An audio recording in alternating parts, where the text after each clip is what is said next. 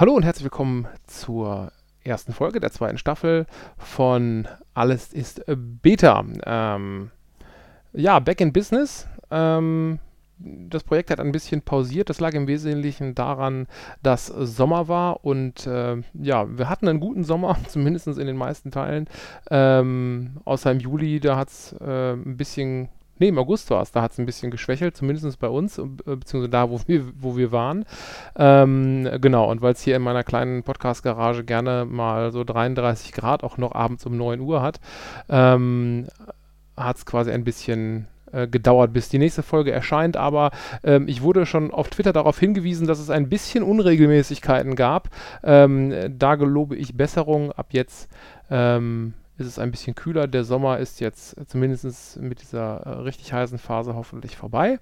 Und äh, ich kann jetzt wieder öfter ein bisschen, bisschen was erzählen. Ein bisschen was ist, ähm, ja, ist auch passiert. Ähm, ich war im Urlaub, habe äh, drei Wochen tatsächlich äh, richtig Urlaub gemacht. Davon äh, waren wir zweimal kurz weg. Ähm, einmal mit den Kindern und einmal mit Freunden. Äh, mit den Freunden in Hamburg und äh, mit den Kindern haben wir dieses Jahr mal keine äh, Flugreise in äh, ein All-Inclusive-Hotel gemacht, sondern ähm, haben mal innerländisch äh, Urlaub gemacht. Und zwar waren wir auf Rügen. Ähm, kann ich, kann ich ja wirklich sehr empfehlen. Äh, eine sehr schöne Insel ähm, kann man mit Kindern viele tolle Sachen machen. Wenn das Wetter mitspielt, ist es sogar noch ein bisschen cooler, äh, weil dann kann man halt auch an den Strand. Aber auch wenn es da äh, mal ein bisschen bedeckt kühler ist oder es regnet, ähm, bietet die Insel eigentlich eine ganze Menge. Ähm, also von irgendwelchen ähm, Freizeitaktivitäten wie ähm, dem rasenden Roland, der eigentlich ein, äh, ein Must-Do auf der Insel ist. Ähm, und andere Sachen ähm, sehr zu empfehlen. Ähm, genau, also wie gesagt, für uns war äh, dieses Jahr das mal, dass wir gesagt haben, wir wollen mal was anderes machen und der ursprüngliche Plan war, dass wir ähm, Richtung Gardasee fahren. Ähm, das haben wir aber dann verworfen. Ähm, zum einen, weil die Fahrzeit halt extrem lang ist, zum anderen, ähm, weil am Gardasee im Wesentlichen ähm, ja, kein Sandstrand ist. Äh, und wir haben halt dieses Jahr auf Wangerooge festgestellt, unsere Kinder sind absolute Sandkinder. Ähm, wenn die Sand und Meer oder das, da reicht eigentlich auch ein See haben, ähm, sind die eigentlich glücklich und äh, auch einen ganzen Tag beschäftigt. Ja, äh, ich rede ja auch in diesem äh, Podcast immer ein bisschen über, über Technik. Ähm, da sind auch ein paar Sachen passiert. Es gibt ein paar neue Geräte im, im Hause. Ähm, das ist zum einen ein Fire Tablet ähm, von, von Amazon. Das haben wir ähm, uns angeschafft, weil unser altes Tablet ähm, schon relativ alt ist und ähm, da gibt es halt irgendwie keine Elternsteuerung und äh, das geht auf dem Fire Tablet, das hatte ich glaube ich sogar schon mal erwähnt. Ähm, da komme ich mal in einer separaten Folge drauf, was mir daran gefällt und was mir daran nicht so gefällt. Ähm, genau. Und dann haben wir ähm, was gesehen, beziehungsweise gesehen hatte ich das eigentlich schon vor, vor ziemlich langer Zeit. Das nennt sich Playbrush. Das ist eine äh, Zahnbürste, die gibt es wahlweise ähm, elektrisch ähm, oder auch als ja, ähm, Griffaufsatz für eine konventionelle Handzahnbürste. Ähm, da sitzt ein Bewegungssensor drin, äh, beziehungsweise ein Beschleunigungssensor und Lagesensor, ähm, der erkennt, wo, in welche Richtung äh, die Zahnbürste gehalten wird. Ähm, es gibt ein, eine Bluetooth-Funktion und ich kann quasi diese Zahnbürste mit einer App ähm, paaren und ähm, also das kennt man auch von, von Zahnbürsten für Erwachsene. Ähm, was man da aber macht, ist, ähm, also Hintergrund ist, dass man die Kinder dazu animiert, länger und gründlicher Zähne zu putzen. Ähm, also wer Kinder hat, der kennt den Spaß. Ähm, die sie dazu zu motivieren, sich die Zähne zu putzen, ist manchmal schon äh, mitunter schwierig, weil natürlich äh, es ein klassischer Fall ist von, ja, es gibt, äh, also du musst sozusagen Zeit aufwenden für das, wo du die Konsequenzen eigentlich auch nicht unmittelbar zu spüren bekommst, wenn du es nicht tust. Ähm, deswegen äh, haben ja nicht wir alle, aber vielleicht viele von uns schon mal ähm, Erfahrungen mit dem Zahnarzt gemacht, die nicht ganz so positiv war und auch ein bisschen über dieses äh, reine Kontrollbrick, alles in Ordnung, äh, hinausgeht. Ähm, genau, also das ist das Ziel von, von, von diesen Playbrush-Teilen, ähm, dass sie dazu animieren, ähm, zum einen länger sich mit dem Zähneputzen zu beschäftigen, weil ähm, das machen zumindest meine Kinder auch mal ganz gerne, äh, sozusagen die Katzenwäsche für die Zähne einmal äh, so ein bisschen ähm, die Zahnbürste in den Mund halten und dann, dann ist äh, schon gut.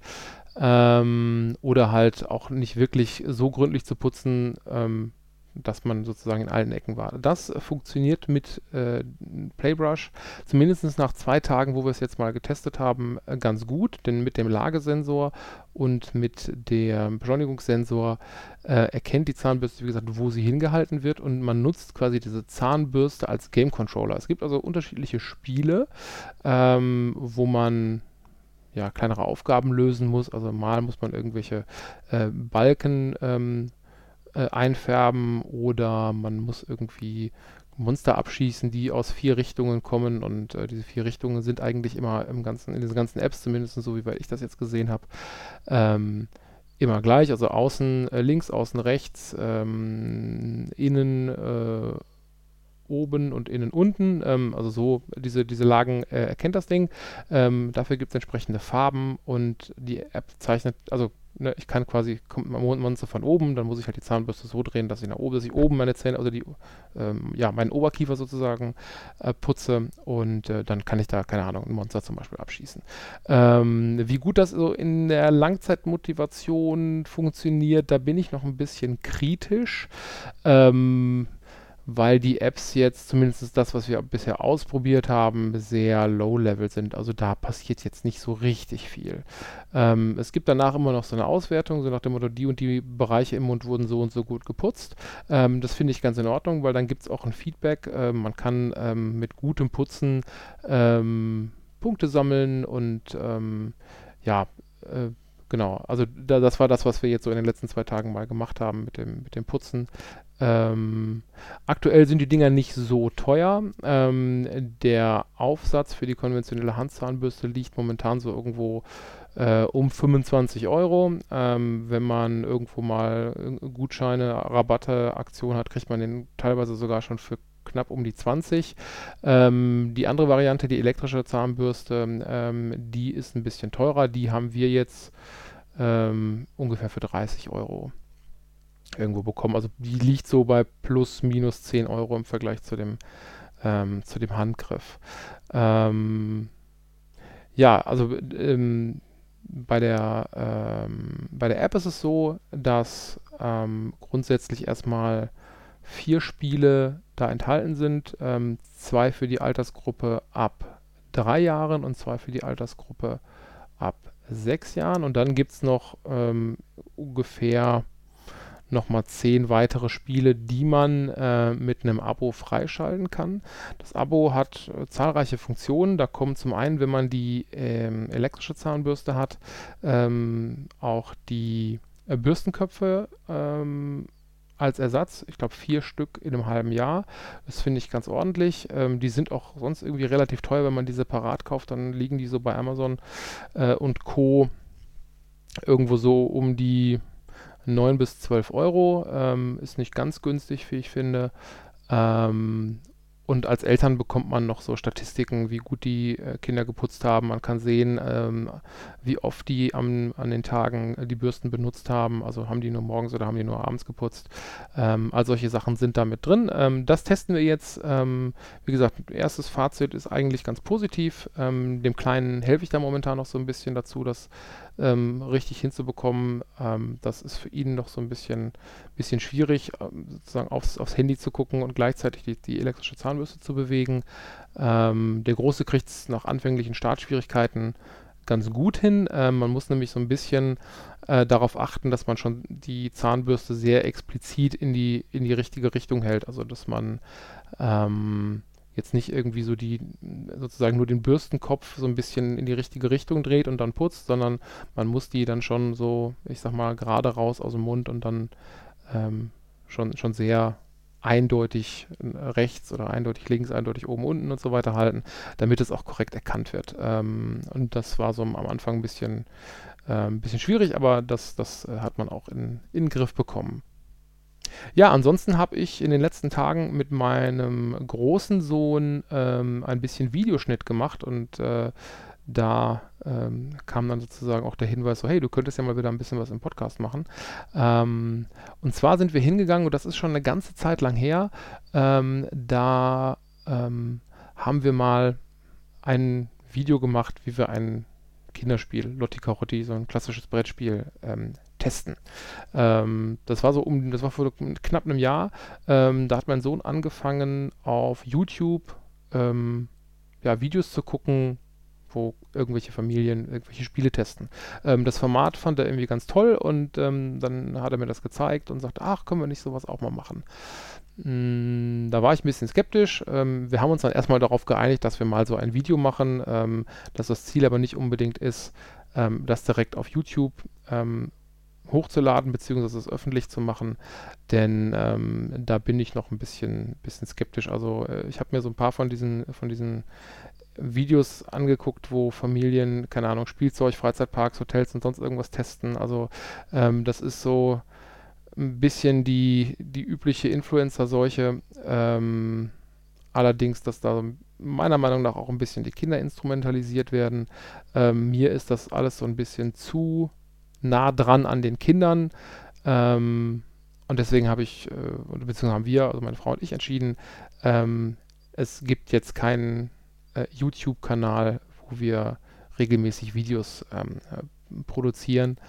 Ähm, Podcast wäre jetzt eine, eine, Variante gewesen, weil da äh, gibt es nur die Stimme, da gibt es irgendwie kein Gesicht und äh, da ist es alles auch irgendwie ein bisschen handelbarer, ähm, meiner Meinung nach. Und ähm, ja, deswegen, ähm, wir hatten dann ein Video äh, produziert, das war dann ganz nett, das haben wir dann in seinem Kinderzimmer gemacht. Und ähm, da ich natürlich auch so ein bisschen äh, Technik-Equipment habe, ähm, haben wir jetzt nicht nur mit dem Smartphone irgendwie drauf gehalten, sondern ähm, ich glaube, das Setup war ähm, Videoleuchte, äh, Spiegelreflexkamera als Hauptkamera, ähm, eine Smartphone-Kamera für auf dem Stativ für äh, Close-ups äh, und dann noch mit einem dedizierten Audiorekorder und einem ähm, XY gerichteten Mikrofon sozusagen nochmal eine separate Audiotonspur ähm, genommen und äh, das hat äh, durchaus Spaß gemacht. Äh, mein Sohn war damals gerade in der Schule, glaube ich, so vier Wochen. Ähm, genau, deswegen ist es jetzt ungefähr ein, ein, Jahr her oder so, elf Monate oder so.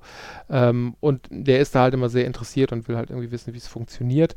Ähm, genau, und dann haben wir uns ähm, relativ nah im Anschluss dran gemacht, ähm, dieses Video mal zu schneiden. Und ähm, natürlich wenn man äh, mit zwei Kameras und nochmal einer separaten Audiospur dann auch aufnimmt, dann ist natürlich das Arrangement im, äh, im Videoeditor jetzt auch nicht gerade ganz trivial. Also da steigen auch äh, auch Erwachsene äh, gerne mal aus und sagen, okay, ich verstehe das jetzt hier nicht.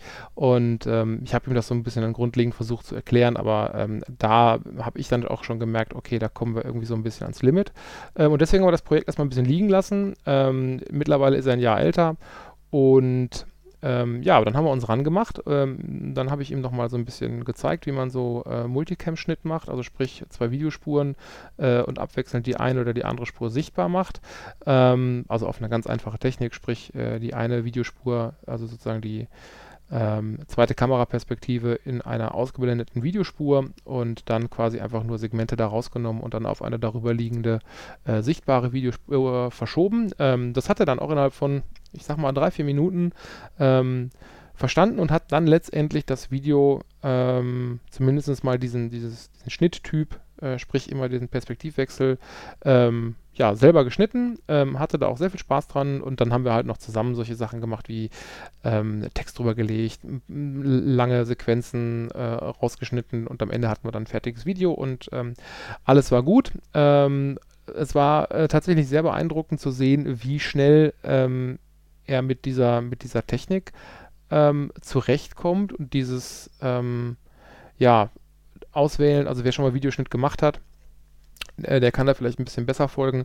Ähm, aber man muss halt quasi auf einer, auf einer Videospur ähm, von links nach rechts sich irgendwie äh, navigieren. Man muss halt anhalten, man muss zurückspulen, man muss die Stelle für den Schnitt finden, den Schnitt setzen, ähm, dann wieder die äh, sozusagen die, die Umschnittstelle dann wieder äh, finden, ähm, da wieder hin und her spulen, den Schnitt setzen, ähm, die Videospuren anders arrangieren, dann nochmal zurückspringen, ähm, das nochmal ähm, abhören bzw. Äh, kontrollieren, ob es wirklich so geworden ist, wie es äh, sein soll. Und äh, ja, wie gesagt, so nach, äh, nach 15 Minuten, wo ich dann eigentlich nur noch daneben saß und äh, ihn beobachtet habe, wie, äh, wie gut er mit Maus und Tastatur, also sprich ähm, das Umschalten der Werkzeuge dann auch mit, mit Tastaturbefehlen machte. das war schon, das war schon auch eine, eine große Freude als, als Vater und ähm, als ja, Techie wird man da auch ein bisschen, äh, ein bisschen stolz. Das kann ich, äh, kann ich tatsächlich mal sagen. Also, ähm, wenn ihr ähm, selber in der Lage seid, solche, solche Dinge zu tun und eine grundlegende Kenntnisse habt, ähm, lasst eure Kinder da ruhig mal ran. Also ne, äh, äh, zeigt denen das. Die sind da äh, relativ schnell. Also wie gesagt, mein Sohn ist jetzt ist jetzt acht oder der wird jetzt im November acht. Ähm, die sind da relativ fit drin. Die kommen da ziemlich äh, ziemlich gut rein. Also ähnlich wie man so die Erfahrung gemacht hat, so als sie ein zwei Jahre alt waren mit dem ähm, Ne, die entsperren die Smartphones, finden die Bilder-App äh, und, und wischen durch die Bilder.